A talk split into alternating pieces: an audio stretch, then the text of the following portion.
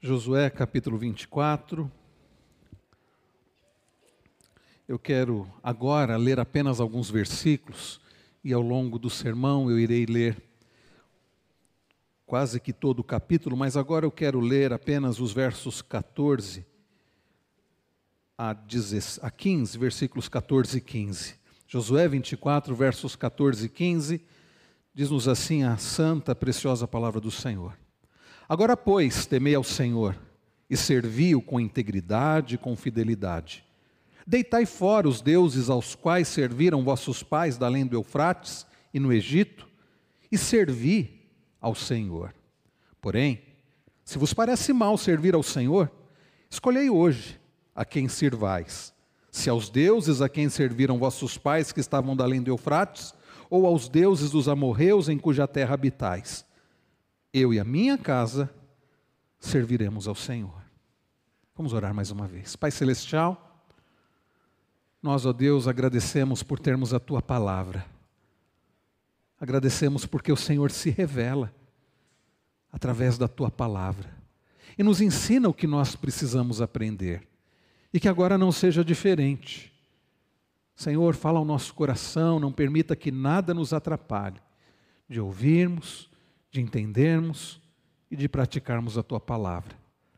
Nós precisamos da ajuda do Senhor para sermos bons ouvintes e também, ó Deus, para que sejamos instruídos e que o Senhor e para que o Senhor esteja mudando aquilo que precisa ser mudado em nossa vida, nos fazendo mais parecido com teu filho Jesus e nos levando a servir somente ao Senhor. Pedimos essas bênçãos no nome de Jesus. Amém. Início de ano. Quantos planos talvez você tenha feito para este ano? Alguns, quem sabe, você já até começou. Hoje, hoje já é dia 2. Dia dois. você já começou a colocar em prática aquilo que você planejou? Você planejou o que para esse ano? Como você, o que você resolveu fazer este ano? Aquele curso de idiomas que você sabe que precisa e tem postergado? Aquela dieta, eu não vou nem falar isso, a academia, enfim, você vai começar a fazer exercícios, a ler mais. O que você resolveu, o que você planejou para esse ano? O que você planejou fazer? Como você, o que você planejou, como viver este ano? Há uma pergunta mais profunda do que como o que você resolveu fazer esse ano, como viver esse ano. Sabe qual é a pergunta mais profunda? Para quem você resolveu viver? Para quem você resolveu viver este ano? Essa é uma pergunta, e talvez até incômoda, porque muitos não param para pensar sobre isso. Às vezes fazemos planos e planejamos coisas boas, mas a questão não é simplesmente o que vamos fazer. A questão é por que vamos fazer o que vamos fazer? Por que vamos fazer aquilo que planejamos? Por que planejamos o que planejamos? Para quem planejamos o que planejamos? Essa pergunta nos leva a avaliar o coração, os propósitos do coração, as motivações do nosso coração. Viver, viver como viver, tem a ver, acima de tudo, sobre quem eu sirvo, a quem eu sirvo, a quem eu amo acima de tudo. Queridos irmãos, nós, como povo do Senhor, somos chamados a viver para Ele, somos chamados a servir somente a Ele. Estamos no início de um novo ano e nós precisamos entender que nós somos do Senhor e devemos viver para Ele. E seja o que você planejou para este ano, que você tenha planejado por causa do Senhor e para a glória do Senhor. Queridos, hoje nós vamos falar sobre, vamos continuar a nossa série sobre compromisso com Deus.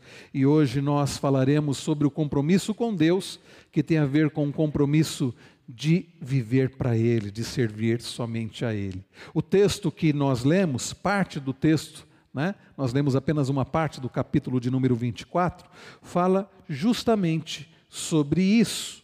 Josué, queridos, ele está no final da sua vida. Nós lemos, queridos, se você perceber, é o último capítulo do livro de Josué.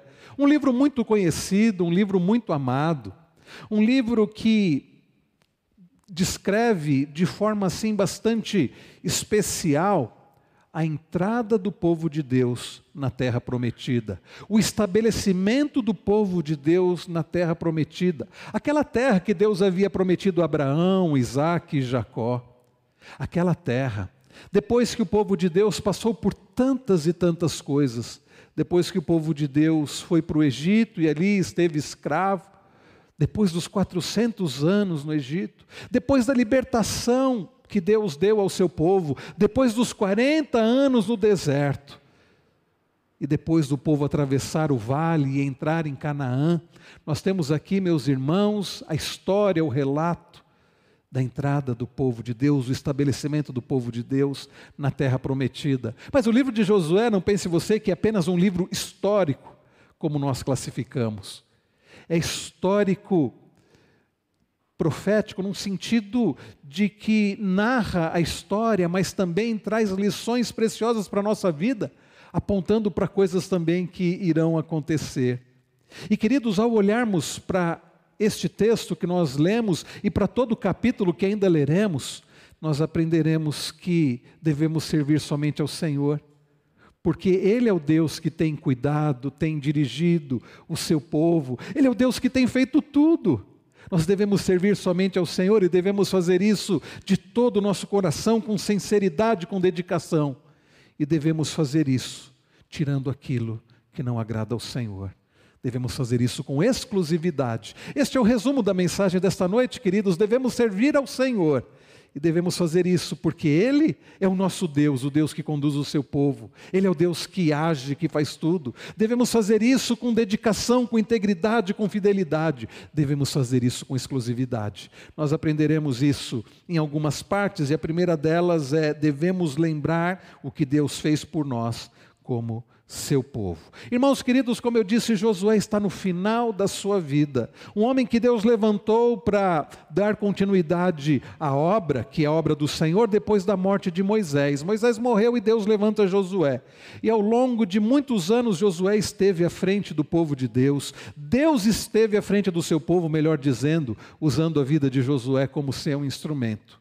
Josué, depois de passar alguns anos, após a entrada da terra prometida, ele que desde a época de Moisés já estava sendo treinado, e depois da morte de Moisés ter conduzido o povo, está chegando no final da sua vida. Josué, então, num discurso de despedida, e mais do que um discurso de despedida, um discurso de aliança com o seu povo ele traz as palavras que nós acabamos de ler. E ele, meus irmãos, começa dizendo no verso de número 24, no, no verso de número 1 do capítulo 24.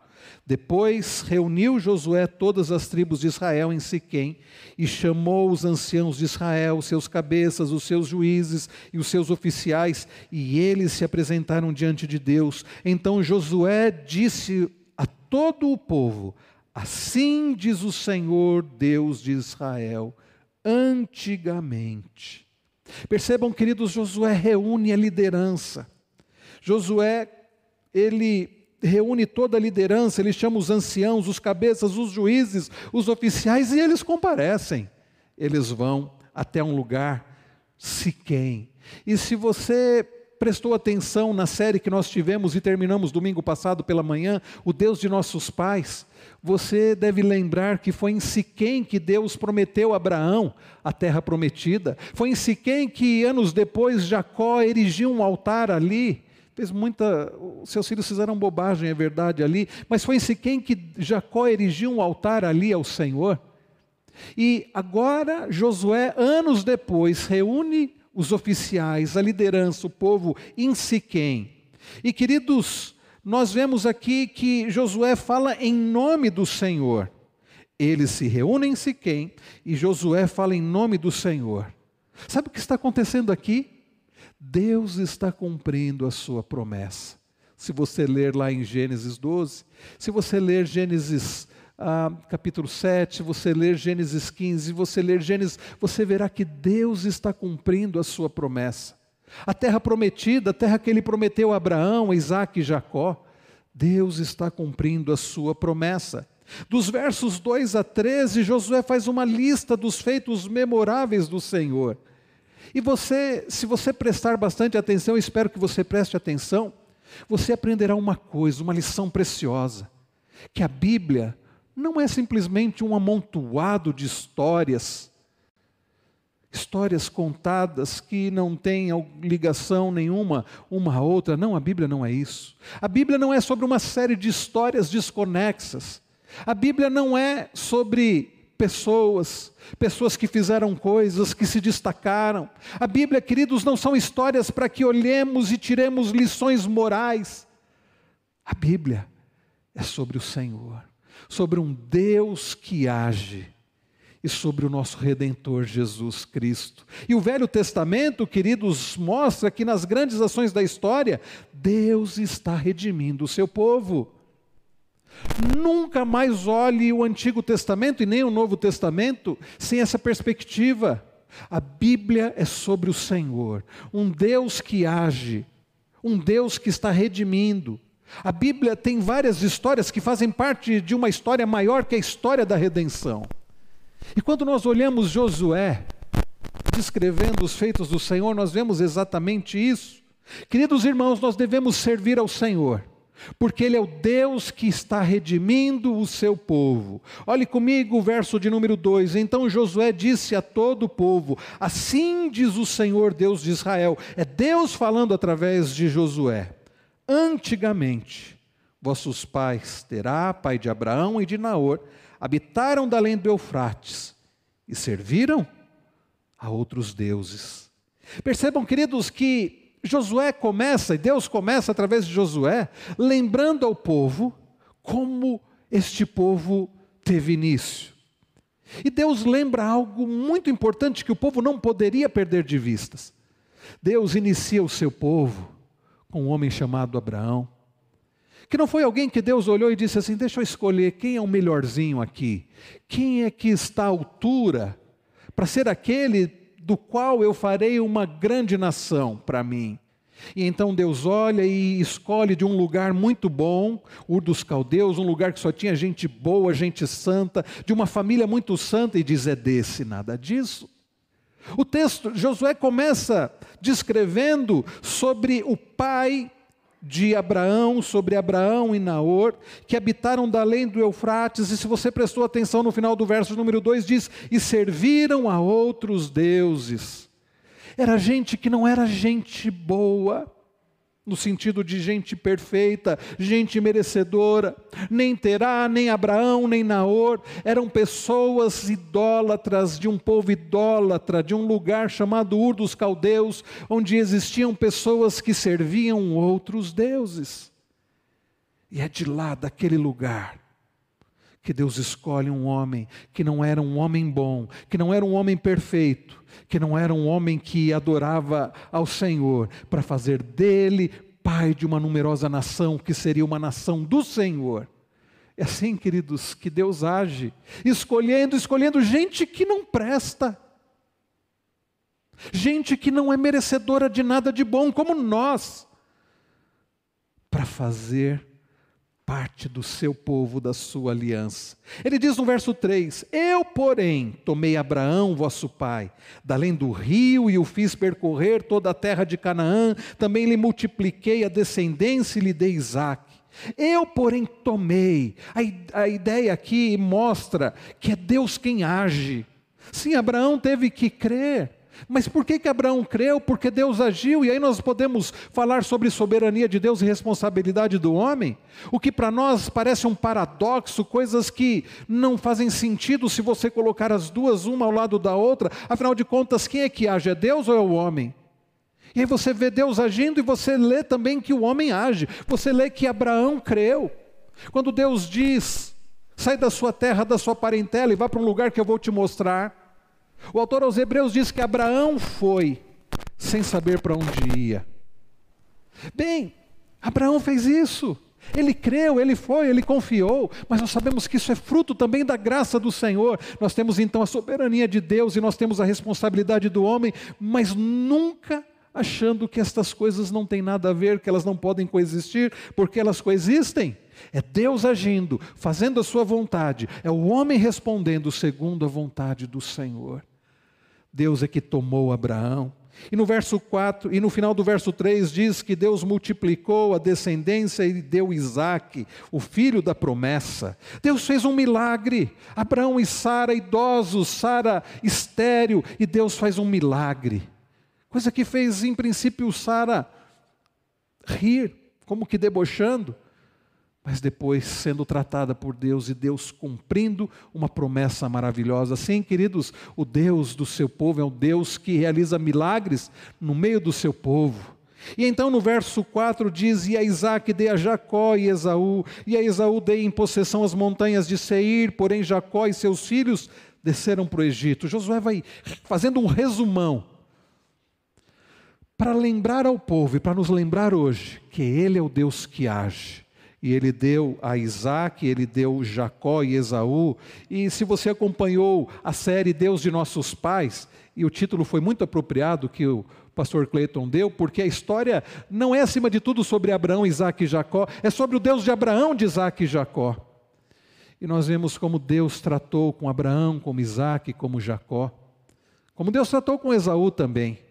Queridos, o texto vai dizendo, Josué vai lembrando e vai falando que, porém, a Jacó e seus filhos desceram para o Egito. E então, Josué, neste resumo que ele faz, ele diz no verso 5: Então enviei Moisés e Arão e feri o Egito com o que fiz no meio dele e depois os tirei de lá. Josué dá um salto de 400 anos. Fala sobre a descendência de Jacó através de José indo para o Egito, e Josué não entra em detalhes dessa história que é fascinante. Nós lemos a partir do verso do capítulo 35 de Gênesis até o final de Gênesis essa história fascinante, como Josué lida com José, como Josué faz com que José fosse parar no Egito, como Deus em sua providência vai agindo para que depois o povo tivesse onde comer, o que comer, tivesse a sua preservação no Egito. E como eu disse, Josué dá um salto de 400 anos, porque foi o tempo em que o povo ficou no Egito, quando Deus ouviu o clamor do seu povo no Egito, porque o povo se tornara escravo. E então no verso 5, Josué faz lembrar que Deus, Deus falando através de Josué, que Deus mandou Moisés e Arão. Foi Deus quem mandou Moisés e Arão. Êxodo capítulo 3. Deus aparece para Moisés. É o símbolo da nossa igreja, no meio de uma sarça. E Deus diz para Moisés que Moisés iria até o Egito. E Deus iria libertar o seu povo através daquele homem chamado Moisés. Deus faz de Moisés um instrumento de libertação, tudo isso apontando para Cristo, o verdadeiro libertador. E Deus envia Moisés e Arão. E o que, que Deus faz? O Deus que enviou Moisés e Arão. Moisés traz uma série de desculpas, né? Quem sou eu? O que vão dizer? Quem, o que eu vou falar? Eu não sei falar, eu sou pesado de língua. Manda qualquer um menos a mim. Deus vai dizendo eu que vou falar, eu que vou te enviar. O eu sou é que está te enviando. Eu vou falar através de você. Eu é que vou libertar o meu povo. E assim Deus faz. Lá no Egito, através de Moisés, Deus envia as dez pragas, Deus fere o Egito. E é curioso, nós não temos tempo para ver aqui, mas é um estudo bastante interessante, ver como cada uma das pragas enviada por Deus humilhava uma das divindades do Egito. Fosse o Nilo, fosse ah, o que fosse ali, Deus estava mostrando que só havia um verdadeiro Deus. Em cada praga, uma divindade, um falso Deus do Egito era humilhado. Deus mostrando quem era o verdadeiro Deus. E Deus então fere o Egito e diz assim: e, e fiz o Egito com o que eu fiz no meio dele, e depois vos tirei de lá. Quem libertou o povo do Egito não foi Moisés, foi o Senhor através de Moisés. Foi Deus quem libertou o seu povo do Egito, verso 6, tirando eu vossos pais do Egito, percebam o que Deus diz: tirando eu vossos pais do Egito, viestes ao mar os egípcios perseguiram vossos pais com carros e com cavaleiros até ao Mar Vermelho. E você sabe a história, né? Você não precisa assistir novela da Record para ver isso, nem mesmo o famoso filme Os Dez Mandamentos, que até o Titanic tinha sido o maior ganhador de Oscars. Com Charlton Heston e aquela cena maravilhosa quando o povo de Deus vai saindo do Egito e Faraó começa a perseguir o povo e então o povo se vê diante do mar e diante e no meio entre o mar e o exército de Faraó. E Deus então abre o mar vermelho e aquela cena ganhou ganhou Oscar, a cena do filme Os Dez Mandamentos. Mas sabe, queridos, eu, eu como diz um, um pastor, ele fala assim: quando eu chegar no céu, eu vou pedir para assistir esse DVD pastor Sacha, lá da Batista Maranato, fala isso. Eu quero assistir o DVD dessa cena. Deve ter sido algo maravilhoso. Deus abre o mar vermelho, faz o povo passar com os pés a seco. Mas Deus destrói todo o exército de Faraó. Tirando eu vossos pais do Egito, verso 6, vieste ao mar. Os egípcios perseguiram vossos pais com carros e com cavaleiros até o mar vermelho. E clamando vossos pais, o Senhor pôs escuridão entre vós e os egípcios, e trouxe um mar sobre eles, e o mar os cobriu, e os vossos olhos viram que eu fiz no Egito. Então habitastes no deserto por muito tempo. E aqui ele também não entra muito em detalhes e ele simplesmente fala sobre os 40 anos que o povo esteve no Egito, dizendo: vocês habitaram por muito tempo. Aliás, no Egito não, no deserto. Os 40 anos que o povo esteve no deserto, ele falou aqui, ele coloca por muito tempo. E então Josué continua, Deus continua através de Josué neste resumo, ele diz: Daí eu vos trouxe a terra dos amorreus, que habitavam da além do Jordão, os quais pelejaram contra vós outros. Porém, olha o que, que Deus disse: os entreguei nas vossas mãos e possuístes a sua terra, e os destruí diante de vós. Deus está lembrando o seu povo que foi Ele, Deus, quem deu a terra. Não foi o povo que era um povo muito hábil em armas, que tinha um exército muito bom, nada disso, o povo de Israel não, não tinha muita habilidade com armas, não tinha um bom exército, mas foi Deus quem entregou os amorreus nas mãos do seu povo. E então continua: levantou-se também o rei de Moabe, Balaque, filho de Zippor, e pelejou contra Israel, mandou chamar Balaão, filho de Beor, para que vos amaldiçoasse. Porém eu não quis ouvir Balaão, e ele teve de vos abençoar, e assim vos livrei da sua mão. Uma história curiosíssima. Nós lemos lá em Números, se não me falha a memória, 20, capítulos 22, 23, 24, 25. Quando o povo passa por uma região e o rei dos Moabitas fica temeroso com o povo de Deus e resolve chamar um homem chamado Balaão. E diz assim: vamos contratar uma pessoa para amaldiçoar essa gente. Simples assim, né? Você contrata alguém para amaldiçoar e pronto, aquele povo vai ser amaldiçoado e está tudo resolvido. Mas, queridos, aquele povo era o povo de Deus. E eles chamam Balaão. E então Balaão vai amaldiçoar e o que acontece? Deus faz com que Balaão abençoasse. Três vezes Balaão vai amaldiçoar e ele abençoa. Balão vai amaldiçoar e abençoa, e abençoa, profere bênção sobre o povo de Deus. Queridos, Deus é o Deus que age sobre tudo, sobre todos. Não há quem lhe possa deter a mão, e mesmo o inimigo querendo nos destruir, Deus tem controle, inclusive, sobre o inimigo. Sabia disso? Deus tem controle, inclusive, sobre os nossos inimigos. Deus tem todo o controle. E então, queridos, nós lemos verso de número 11: Passando vós o Jordão e vindo a Jericó, famosa história de Jericó, vem com Josué? Lutar em Jericó. Ele diz assim: os habitantes de Jericó pelejaram contra vós outros, e também os amorreus, os ferezeus, os cananeus, os heteus, os gigazeus, os eveus e os jebuseus, e todos esses zeus aí, meus irmãos, porém os entreguei nas vossas mãos. Não teve nenhum desses Zeus aí que puderam prevalecer sobre o povo de Deus, porque Deus entregou cada um deles nas mãos do seu povo. Não foram as trombetas que fizeram ruir as muralhas de Jericó. Não foram as voltas durante, durante os seis dias e as sete voltas no sétimo dia foi o poder do Senhor. Irmãos queridos, é o nosso Deus que age, é o nosso Deus que nos dirige, é o nosso Deus que nos protege, é o nosso Deus que nos sustenta, é o nosso Deus que age com providência até coisas que nós não enxergamos. É Ele quem age. E então, verso de número 12: enviei, enviei vespões adiante de vós, que os expulsaram da vossa presença, bem como os dos reis dos amorreus, isso não com a tua espada, nem com o teu arco. Eu estava lendo um comentarista bíblico chamado Martin Woldra, Wolstra, e ele diz sobre esse vespões, que é curioso isso, né? Você já imagina uma vespa gigante, mas ele diz: não há unanimidade acerca da identidade dos vespões que o Senhor enviou diante de Israel para expulsar os cananeus de diante dele. Alguns entendem que a palavra hebraica não se refere a insetos, mas a uma condição de terror ou pânico irracionais. É possível que a ideia aqui que a palavra traduzida por vespões, seja um terror, um medo que Deus colocou no coração do povo inimigo de Deus, fazendo com que aquelas pessoas tivessem medo. E, e então o povo de Deus prevalecesse. E Deus deixa uma coisa muito clara. Vocês prestaram atenção no final do versículo? Ele fala: Não foi pelas armas de vocês, não foi pela força de vocês, que vocês puderam prevalecer. Ele diz: Isso não com a tua espada, nem com o teu arco.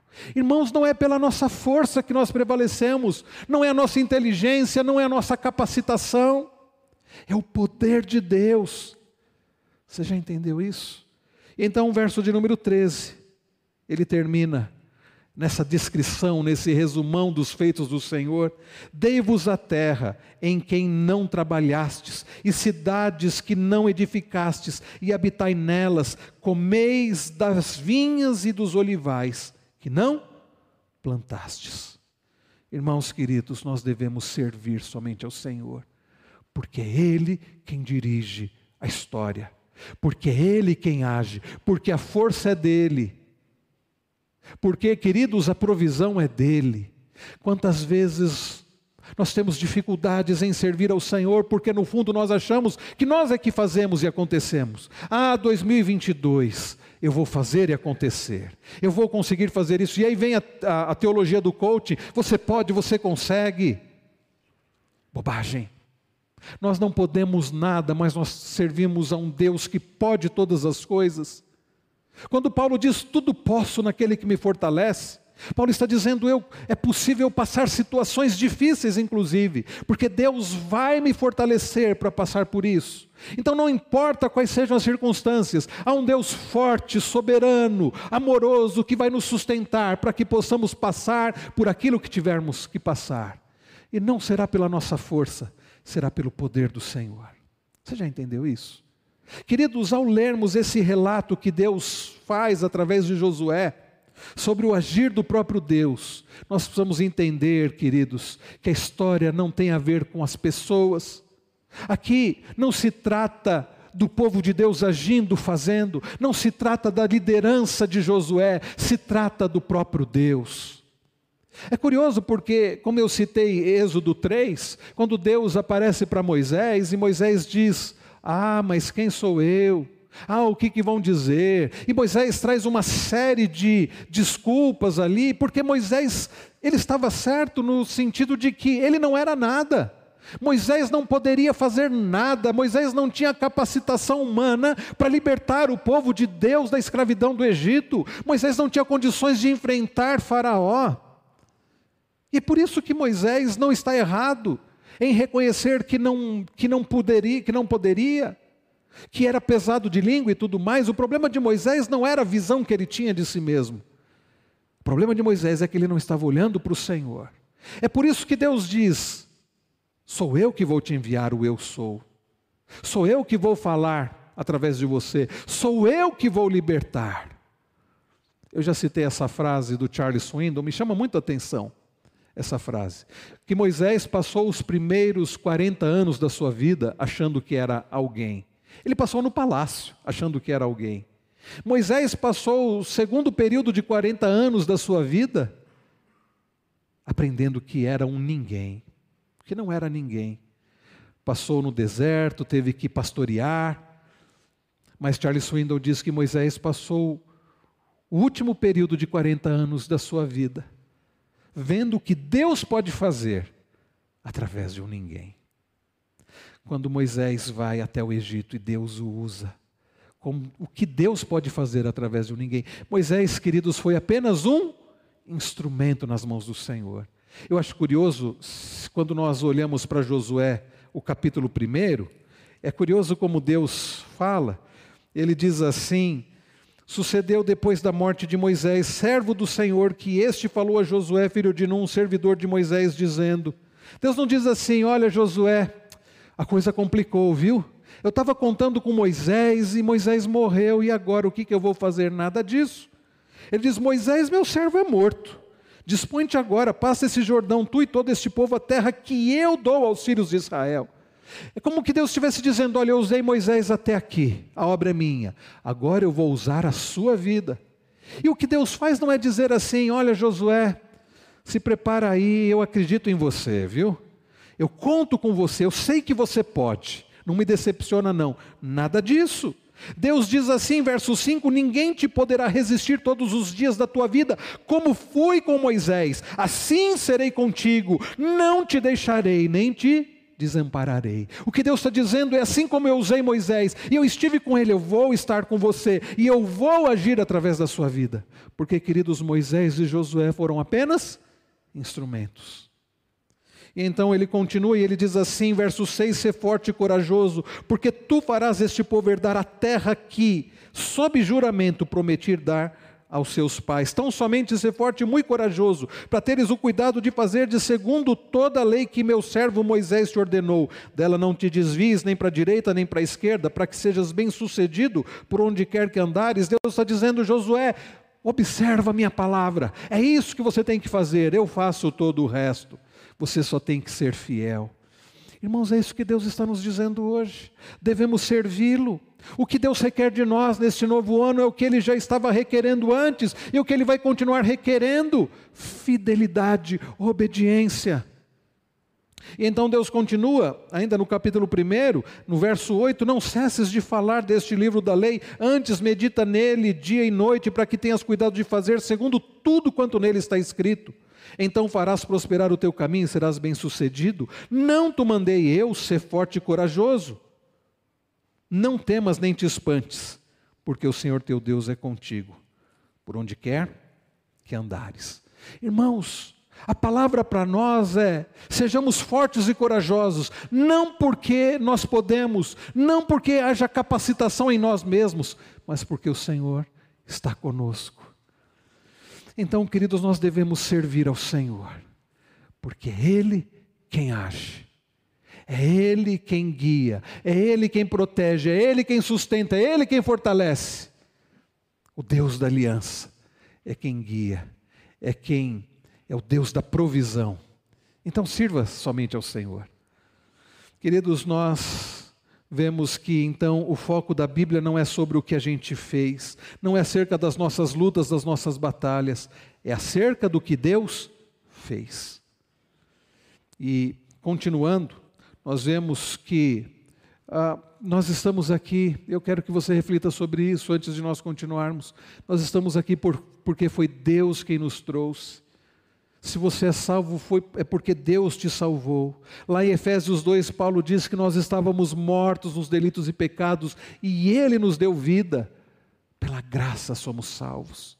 Você é salvo porque Deus te salvou. Você continua firme porque é Deus quem tem te sustentado. Você está aqui hoje porque Deus é quem trouxe a você. Se você está assistindo, acompanhando esse culto, é porque o Senhor o tem sustentado. Nós não somos bons, nós não somos fortes mas nós temos um Deus bom e forte que nos tem sustentado e Ele há de continuar nos sustentando. Mas, queridos, em segundo lugar, nós aprendemos que devemos servir somente ao Senhor, e isso nós devemos fazer com integridade, com fidelidade. Olhe comigo a partir do verso de número 14. Depois de Josué descrever toda essa ação do Senhor, ele nos ensina que nós devemos buscar e servir ao Senhor que fez tudo por nós. Verso 14. Agora, pois, esse agora, pois, é: já que Deus é quem faz tudo, já que Deus é quem nos tem sustentado, guiado, salvado, protegido até agora, agora, pois, temei ao Senhor e serviu com integridade e com fidelidade. Queridos, este é o chamado para mim e para a sua vida. O que nós devemos fazer em 2022 é o que já devíamos estar fazendo como de povo de Deus: é servir ao Senhor. E como é que servimos ao Senhor? Temendo ao Senhor. Agora, pois, diz Josué: temei ao Senhor. Temei ao Senhor. Ah, vejam que, à luz de tudo que Deus fez, Josué conclama o povo: vamos servir ao Senhor com fidelidade. Já que Deus é quem tem guiado o seu povo até aqui, já, quem, já que é Deus quem tem redimido o seu povo, vamos servi-lo com fidelidade? E essa é a pergunta para nós hoje, Igreja Presbiteriana de Jundiaí. Já que é Deus quem tem nos sustentado, guiado, fortalecido, redimido, vamos servir ao Senhor com fidelidade? A pergunta então que Josué faz é: à luz de tudo que Deus fez, vocês vão servir ao Senhor? Vamos servir ao Senhor? O chamado para vocês, povo do Senhor, é servi-lo com fidelidade, levando Deus a sério. É interessante que a primeira coisa que Josué diz então é ser, é, agora pois temei ao Senhor. Temer ao Senhor significa levar Deus a sério. Temer ao Senhor significa levá-lo a sério. Então ele diz a temer ao Senhor é não brincar com Deus. Envolve levar Deus a sério e assim ser abençoado por Deus. Lá no Salmo 130, verso 4, o salmista diz: Contigo, porém, está o perdão, para que te temam.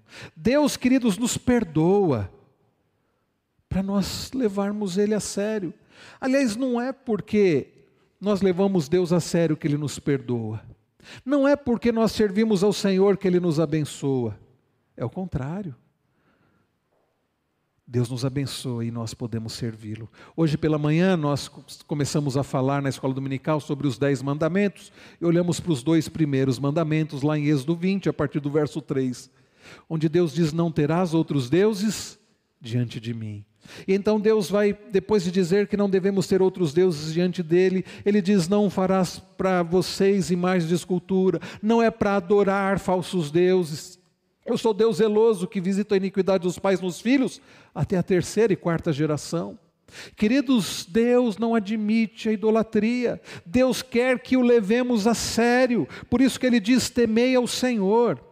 Lá no Salmo 34, verso 9, o salmista diz: Temei o Senhor, vós os seus santos, pois nada falta aos que o temem. Queridos, Deus nos sustenta para levá-lo a sério, para que nós possamos levá-lo a sério, para que nós possamos servi-lo com seriedade. Tem gente que brinca de servir a Deus. O que Josué está dizendo é: não brinquem de servir a Deus. Às vezes a gente faz propósitos para o novo ano e não levamos a sério. Eu estava falando de alguns dos propósitos comuns que são feitos. Ah, eu vou fazer um propósito de me alimentar melhor. E aí a gente não leva isso a sério. Eu vou fazer um propósito de me exercitar e não leva isso a sério. Eu vou fazer um propósito de fazer um novo curso, de estudar mais, de ler mais e não leva isso a sério. E às vezes fazemos o propósito de servir ao Senhor, eu vou servir ao Senhor, eu vou viver para Ele, e não levamos a sério. O que Josué está dizendo é temer ao Senhor, é leve Deus a sério, não brinque com Deus. Um comentarista bíblico diz que o temor do Senhor é atitude de respeito e de reverência filial cabível ao Filho de Deus diante do seu Criador e Redentor atitude de respeito e de reverência filial, cabível ao que é filho de Deus diante do seu Criador e diante do seu Redentor. Queridos, nós somos chamados a termos respeito, somos chamados a levarmos a sério, a termos reverência. Temer a Deus não é ter medo de Deus, mas é respeitá-lo, é reverenciá-lo, é sabendo quem Deus é, o grandioso Deus, como nós cantamos não brincar com ele, mas levá-lo a sério. E então Josué continua, ele diz: Temei ao Senhor, e vejam o que mais ele diz: e servi-o. Servir ao Senhor significa viver para Ele. A palavra ser, servio, a ideia de serviço, tanto no hebraico quanto no grego, é traduzido nas nossas Bíblias por vezes como adorar. A palavra latreia, a ideia de adoração.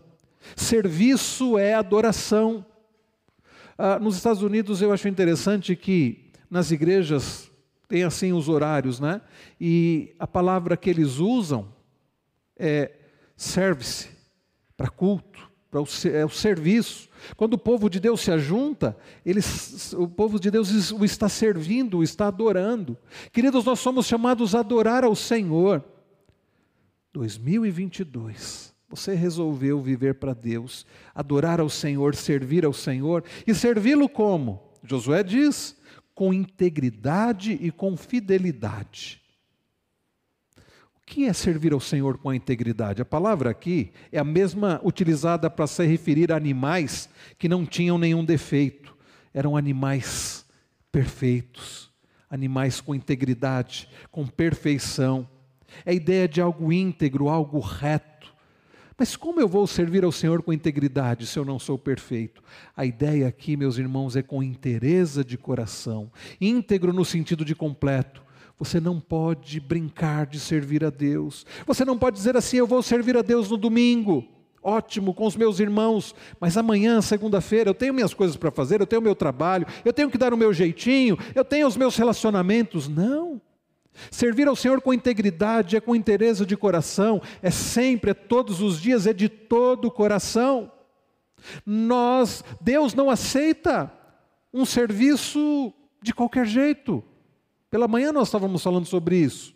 Ao refletir sobre os dez mandamentos, sobre os dois primeiros mandamentos, nós nos lembramos das palavras de Jesus lá em Mateus 6, que diz assim: ninguém pode servir a dois senhores. A gente não pode servir mais ou menos. Eu sirvo a Deus, mas sirvo a mim mesmo. Ou você serve a Deus, ou você serve a você mesmo. Ninguém pode servir a dois senhores. Então a ideia aqui de integridade é a ideia de completude, que designa o padrão divino para as realizações humanas. Além disso, Josué diz com integridade e com fidelidade. E é curioso que o termo que Josué usa é quase sempre utilizado para Deus, a fidelidade de Deus. Essa palavra tem sentido enfático de certeza, de confiança, de firmeza. Significa sirva ao Senhor com firmeza, com confiança. Creia de fato no Senhor, sirva a Deus com confiança. É de todo o coração e com toda a confiança. Da raiz dessa palavra é que surgiu a palavra amém, que significa assim seja, a ideia de confiança. Irmãos, devemos temer ao Senhor, honrar e respeitar Sua vontade em tudo. Devemos servir ao Senhor, é dar a Ele, honestamente, com toda a fidelidade, aquilo que Ele quer. Devemos fazer isso de todo o coração, com, integri com integridade, e devemos fazer isso com confiança, com fidelidade. Mas, queridos, em último lugar, servir ao Senhor com integridade, com fidelidade, requer também nós ah, lançarmos fora aquilo que desagrada ao Senhor. Olha o que diz o texto na continuação. Ele diz assim: Deitai fora os deuses aos quais serviram vossos pais além do Eufrates e no Egito, e servi ao Senhor. Porém, se vos parece mal servir ao Senhor, escolhei hoje a quem servais: se aos deuses a quem serviram vossos pais, que estavam da além do Eufrates, ou aos deuses dos amorreus em cuja terra habitais. Eu e a minha casa serviremos ao Senhor. Josué, queridos, lembra ao povo que não é possível servir a dois senhores. E Josué, ao dizer servir ao Senhor, ele vai dizer que a implicação de servir ao Senhor é lançar fora os ídolos. Talvez você diga assim: bom, eu estou tranquilo quanto a isso, eu não tenho ídolos. Pode ir lá na minha casa, não tem nem imagem nenhuma. Ah, meus irmãos, idolatria vai além da imagem, de imagens. Hoje pela manhã, ao falarmos sobre os dois primeiros mandamentos, nós vimos que a idolatria começa no coração. O que é um ídolo? É qualquer coisa que seja mais importante para você do que Deus. Eu quero que você reflita sobre isso. O que é que é mais importante na sua vida? Quem é mais importante na sua vida? É o Senhor? Se não for o Senhor, você serve um ídolo. Qualquer coisa que absorva o seu coração, a sua imaginação, mais do que Deus. Qualquer coisa que você procura dar, o que só Deus pode dar, é um ídolo.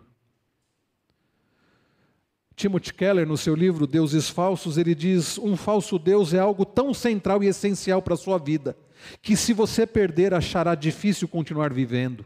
É aquilo que, se você perder, você vai entrar em desespero. Isso é um ídolo. Um ídolo tem uma posição tão controladora em seu coração que você pode gastar a maior parte de sua paixão, de sua energia, de seus recursos financeiros, emocionais, sem pensar duas vezes. É aquilo que faz com que você viva para aquilo. E a pergunta é: Deus? É Deus? É para Deus que você vive? Pode ser sua família, Pode ser os seus filhos, pode ser a sua carreira, o seu emprego, pode ser os seus bens materiais, pode ser a conquista, a aclamação de, da crítica, do respeito, do reconhecimento social, pode ser qualquer coisa. Hoje pela manhã, ao vermos Êxodo 23, quando Deus diz: Não terás outros deuses diante de mim, nós vimos que um ídolo pode ser qualquer coisa. Pode ser um relacionamento amoroso, pode ser aprovação dos outros, dos colegas, competência, habilidade, circunstâncias seguras e confortáveis, pode ser o seu corpo, pode ser a sua inteligência, pode ser uma grande causa política ou social. Aliás, nesses tempos eu tenho visto gente com ídolos ideológicos, seja um partido, seja um político, a pessoa coloca toda esperança. E não importa se é Bolsonaro, se é Lula, Qualquer um que seja não pode ser um ídolo na sua vida. Um partido político, uma ideia, uma ideologia não pode ser um Deus na sua vida. Um ídolo, em resumo, é o que você quer que vo... um ídolo é o que quer que você olhe e diga no seu coração, de coração, se eu tiver isso, eu sentirei que minha vida tem sentido. Ah, se eu tiver isso, a minha vida vai fazer sentido. Então eu saberei que tem um valor. Então eu me sentirei seguro e em posição de importância. Isso vai ser um ídolo. Antes de encerrar, quero pedir que o Magno projete aí para os irmãos verem. Se quiserem, Ademir, se quiser apagar aqui na frente, meu irmão, para os irmãos poderem. Obrigado. Eu tenho algo que é chamado idolômetro. Eu já passei para alguns irmãos o idolômetro. É um detector de ídolos. Mas diferente de um antivírus ou um detector de metais, são perguntas que nós devemos avaliar no nosso coração para identificar se temos um ídolo. Há, por exemplo, o ídolo da profissão. O ídolo profissão. O que é o ídolo da profissão? É um ídolo ah, é quando você pergunta, né? Trabalho pela fé para o Senhor? Dou com ela um testemunho? Estou livre da obsessão pelo trabalho? Essas perguntas vão ajudá-lo a descobrir se a sua profissão é um ídolo na sua vida. Sou preguiçoso ou ambicioso no meu trabalho? Como é meu relacionamento com os meus subordinados, com os meus superiores e os do meu nível? Faço do meu trabalho e do meu desempenho nele uma forma de justificar minha existência? O seu trabalho é o que existe de mais importante para você? Se for o seu trabalho, a sua profissão, pode estar sendo um ídolo na sua vida. Há um outro ídolo que pode ser o dinheiro, esse tão comum também.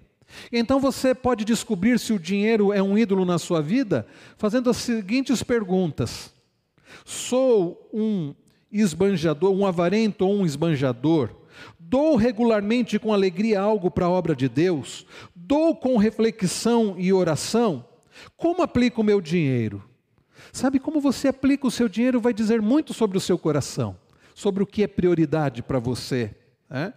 E se você só junta, junta para e não é um canal de bênção na obra do Senhor, isso também vai dizer muito sobre você. Se você não consegue compartilhar com quem está precisando, se você não socorre a necessitado sendo que você pode, isso vai dizer muito sobre você e sobre o seu coração. Mantenho a ordem na minha vida financeira, procuro trabalhar para o sustento da minha família e para repartir com os que têm necessidade. Veja se o dinheiro tem sido um ídolo na sua vida. Há um outro tipo de ídolo, aparência física. Em época em que as pessoas estão cultuando o corpo e muitas academias são templos para alguns, e veja, não há nada demais você se exercitar, o problema é você cultuar o seu corpo. Tenho diante da aparência física uma posição que convém a Deus? Como tenho cuidado do meu corpo? De que forma o disciplino? Como tenho me vestido? Como são os meus hábitos ao comer, minha oração à mesa, meu sono, o tempo em que estou acordado, o início e o fim do dia? Tenho apego à aparência como forma de afirmar-me perante os outros? Cuido bem da minha casa terrestre, do meu corpo, mas nunca perco de vista que o mais importante é o tabernáculo eterno? Portanto, cuido muito mais do corpo que terei na eternidade do que do corpo que tenho na minha vida terrena? Faça essas perguntas para descobrir se o seu corpo tem sido um ídolo. Há o ídolo também do sexo. Reconheço e aceito a minha sexualidade. Como reajo a impulsos físicos e psíquicos? Porventura sei distinguir entre tentação e pecado? Muitas perguntas, pode passar, Magno. Há um ídolo que pode ser também do meu conforto, procuro reconhecer nos meus sofrimentos e contratempos o sentido divino ou revolto-me contra eles? O que é mais importante para você é ter conforto? Há um outro ídolo, vamos passar aí por causa do tempo, da longevidade. Penso com sobriedade na minha morte. Reverendo Wilson pela manhã falou, né? Que conforme você vai envelhecendo, você tem que pensar assim: eu estou é, chegando mais próximo a me encontrar com Deus. Será que a longevidade tem sido um ídolo na sua vida? Incluo a morte, a ideia da morte na minha vida? Um outro ídolo, entretenimento e lazer. Pode ser também uma pessoa amada, pode ser comida e bebida, pode ser segurança. Aqui no idolômetro tem dez ídolos e as perguntas para você descobrir se qualquer uma dessas coisas pode ser um ídolo na sua vida. Quem quiser, depois me avisa que eu passo esse arquivo do idolômetro para você. Ô Magno, se quiser deixar no site da nossa igreja, pode deixar para que os irmãos acessem. Fato é, meus irmãos, que qualquer coisa pode ser um ídolo na nossa vida. E o que Josué diz? Sirvam somente ao Senhor. E para servir somente ao Senhor, o que vocês precisam fazer? Lancem fora os falsos deuses. Irmãos queridos, nesta noite nós aprendemos que devemos servir somente ao Senhor porque é Ele quem dirige todas as coisas. Ele é o Deus da aliança que redime o seu povo, Ele quem nos tem conduzido até aqui. Nós devemos servir ao Senhor de que forma? De todo o coração, com integridade, com fidelidade.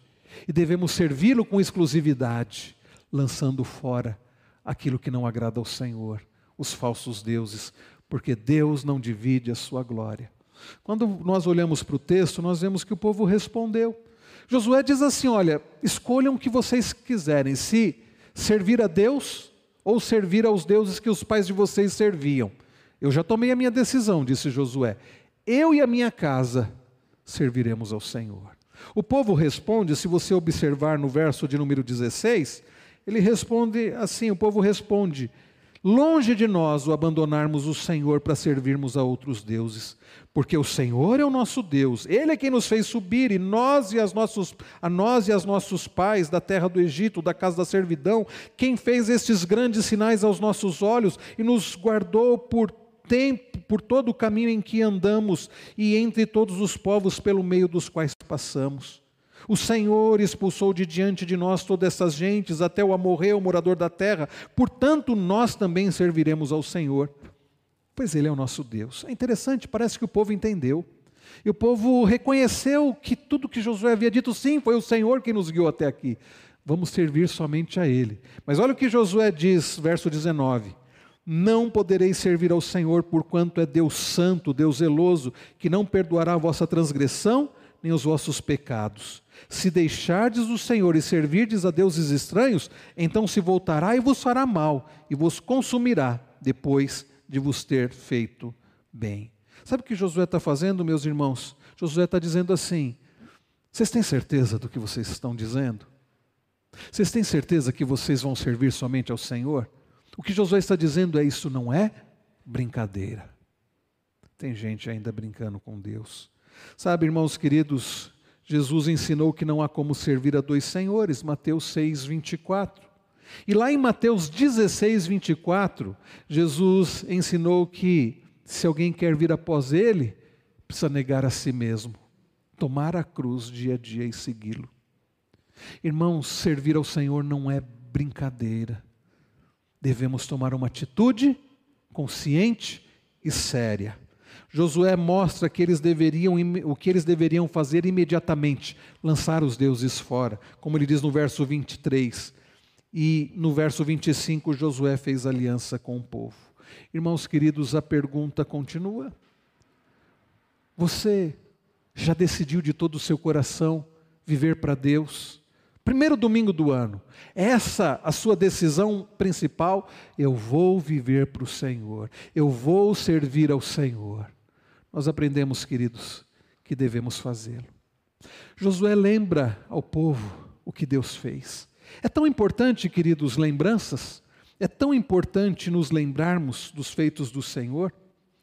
Nós estamos, queridos, diante da mesa do Senhor, nós estamos diante do pão, pão que Jesus partiu e disse: Isso é o meu corpo que é dado por vós. Nós estamos sendo lembrados, queridos, do que Deus fez. Jesus Cristo, Ele deu o seu próprio corpo Após haver ceado, Jesus tomou o cálice, dizendo: Este é o cálice da nova aliança do meu sangue. Fazer isso todas as vezes que o beberdes em memória de mim. Nós somos lembrados, queridos, do que Jesus fez por nós. Ele derramou seu precioso sangue. É curioso porque o nome Josué e Eroshua significa o Senhor e Yahvé é a minha salvação. E a abreviação desse nome, Eroshua e Yeshua, salvação. De onde vem o nome Oséias? Da onde vem o nome? Jesus. Queridos, Josué era apenas um tipo de Cristo, alguém que apontava para aquele que viria entregar o seu corpo na cruz, obedecer de forma perfeita em nosso lugar e morrer em nosso lugar. Somos lembrados o que Deus fez, o que Deus tem feito, para que nós possamos servi-lo de todo o coração.